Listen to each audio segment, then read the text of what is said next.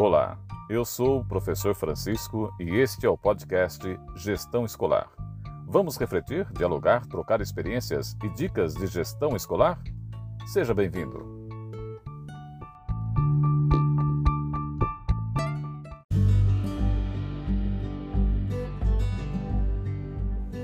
Olá, você já se inscreveu no canal para receber as publicações do podcast Gestão Escolar?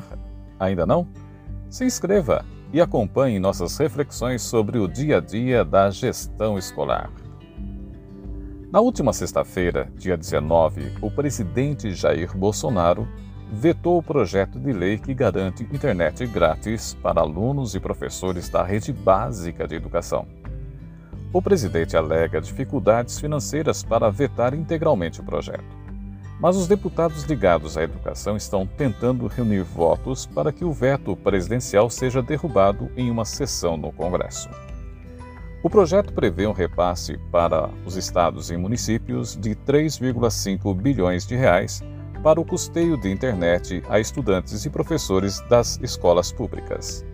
Os recursos viriam do Fundo de Universalização dos Serviços de Telecomunicações e de dotações orçamentárias do próprio governo federal. Com a pandemia do Covid-19, o acesso à internet se tornou uma necessidade urgente para professores e alunos para que possam dar continuidade ao processo de aprendizagem através de aulas remotas. Segundo os dados do próprio governo federal, 18 milhões de estudantes estão sem acesso à educação por causa da pandemia. De acordo com o projeto, os recursos deveriam atender duas necessidades consideradas prioritárias: a contratação de soluções de conectividade móvel para a realização e o acompanhamento de atividades pedagógicas não presenciais e para a aquisição de terminais portáteis, como tablets que possibilitem o acesso à rede de dados móveis. Não há dúvida sobre a urgência dos professores e alunos terem acesso à internet. Como já comentamos em outro episódio, a pandemia acelerou processos e escancarou o abismo que separa a rede pública e privada de ensino.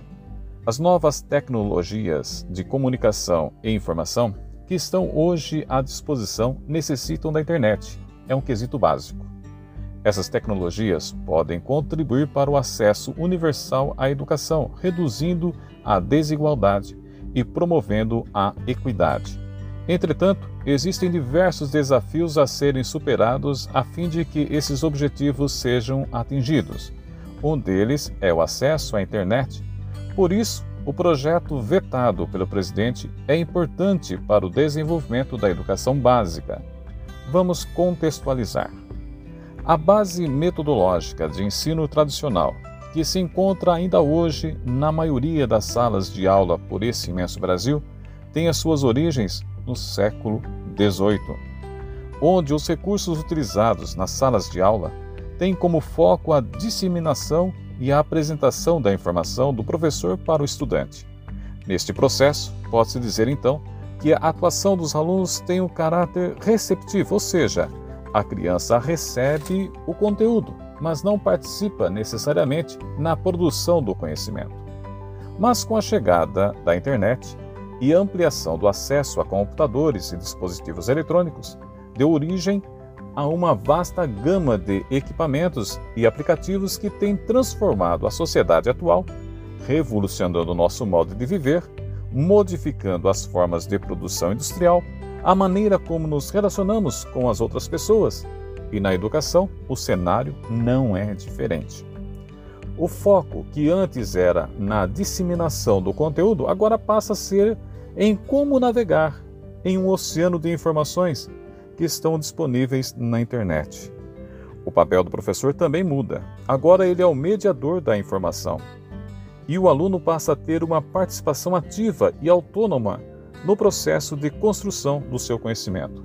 Assim como a tecnologia trouxe benefícios para diversas esferas da nossa sociedade, os recursos disponíveis também impactam de forma positiva na educação. Vejam, facilita o acompanhamento individualizado do aluno, possibilita que o processo de aprendizagem seja personalizado, estimula a autonomia do estudante, tornando-o um agente ativo na construção do conhecimento, incentiva o trabalho em equipe através de atividades colaborativas e interativas, torna o aprendizado mais dinâmico, auxiliam os educadores a gerenciar tarefas burocráticas, tornando seu trabalho mais prático, e além disso, quebra a barreira da sala de aula, onde o aprendizado pode ocorrer em qualquer lugar e em qualquer momento.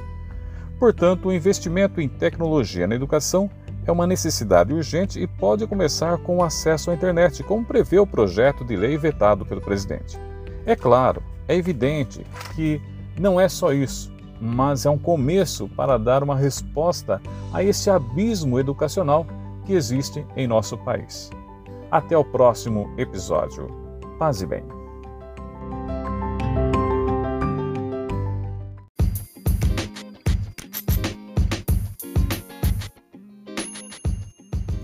Gestão Escolar, um podcast semanal com o professor Francisco Talarico. Assine o nosso canal e acompanhe as reflexões, troca de experiências e dicas de gestão escolar. Até semana que vem.